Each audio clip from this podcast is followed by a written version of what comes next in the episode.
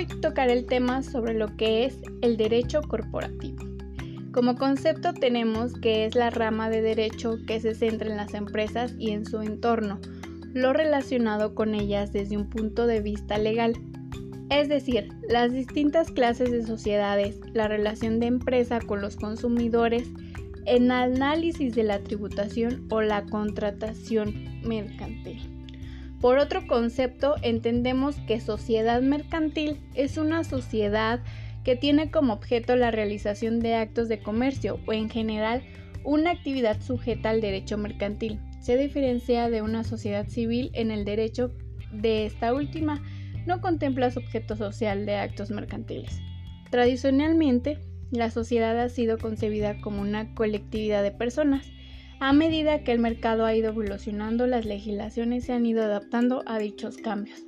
De igual manera, tenemos como concepto de empresa mercantil, que es el conjunto de elementos de diversas naturalezas, reducibles a capital, trabajo, organizados dinámicamente para producir bienes o servicios destinados al mercado. En este sentido, habla de distintamente de empresa el establecimiento de hacienda y explotación o negocio. Realmente dentro de esto se permiten varios contratos eh, legales que fundamentan estas especificaciones legales dentro de las pymes. Los siete contratos principalmente eh, importantes dentro de ellos es el acta constitutiva o contrato social. En este se fomenta que hay personas que por mucho tiempo han estado operando bajo el régimen fiscal de persona física con la actividad empresarial y les ha funcionado.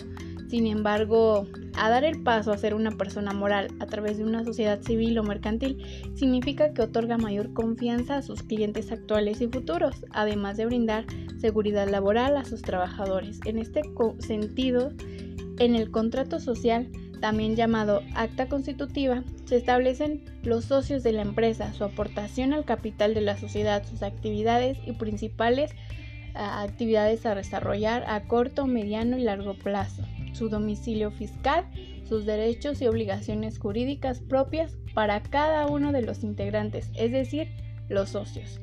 Otro de los importantes contratos son de arrendamiento.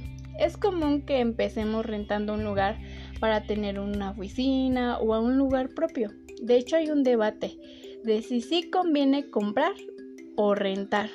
El punto de vista es que para el caso de que se rente o se compre, es llevar a cabo un buen contrato de arrendamiento que delimite nuestros derechos como arrendatarios, qué fechas podemos utilizar el inmueble y en qué condiciones, para que el propósito sea el precio y entre otras características.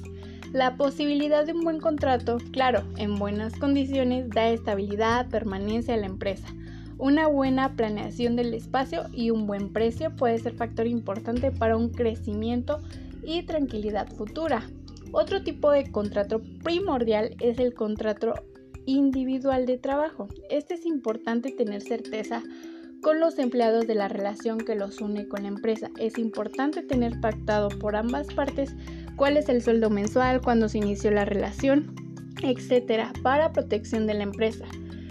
No sé si te pase tener un bien documentados estos temas, realmente esto es algo fundamental dentro de los contratos de trabajo o las personas que están laborando. Otro de los contratos importantes es el contrato de compra-venta. Es común para un negocio y sus relaciones comerciales el comprar, vender bienes o servicios a terceros. En muchos casos el objeto principal es el modelo de negocio de las sociedades es justamente compra-ventas de cualquier tipo de cosas.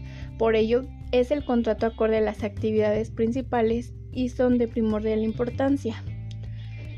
Obviamente fundamentados en, en cosas legales, ¿no? El siguiente contrato es el de comisión mercantil. Este contrato es muy utilizado por todo tipo de personas para hacer acuerdos con terceros que apoyen a la comercialización de productos. Es decir, quien tiene un acuerdo y alguien viene, vende sus productos, pero no es un empleado normal, sino que simplemente se registra mediante las ventas y una buena alternativa para escalar el negocio y fomentar esas atribuciones de ventas. El siguiente contrato es de prestación de servicios. Este se usa cuando alguien hace algún servicio. Por ejemplo, si necesitamos limpiar las ventanas de la oficina, son muy altas y no tenemos quien lo haga, pues deberemos contratar a alguien para que lo haga. Es un tercero, no está en su nómina. No tenemos que ninguna responsabilidad laboral. El contrato permite fijar claramente los derechos y obligaciones de ambas partes.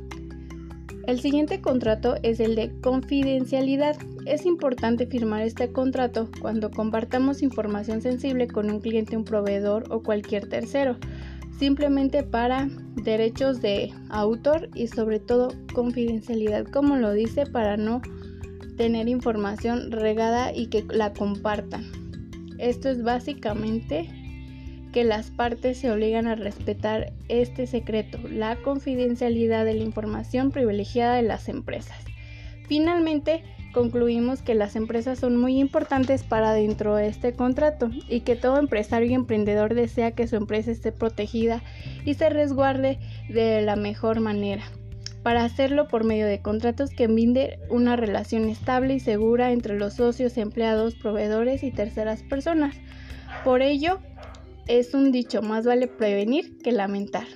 De mi parte eso es todo y espero que haya quedado claro sobre qué es un poco el concepto de derecho corporativo, así como los principales contratos empresariales. Gracias.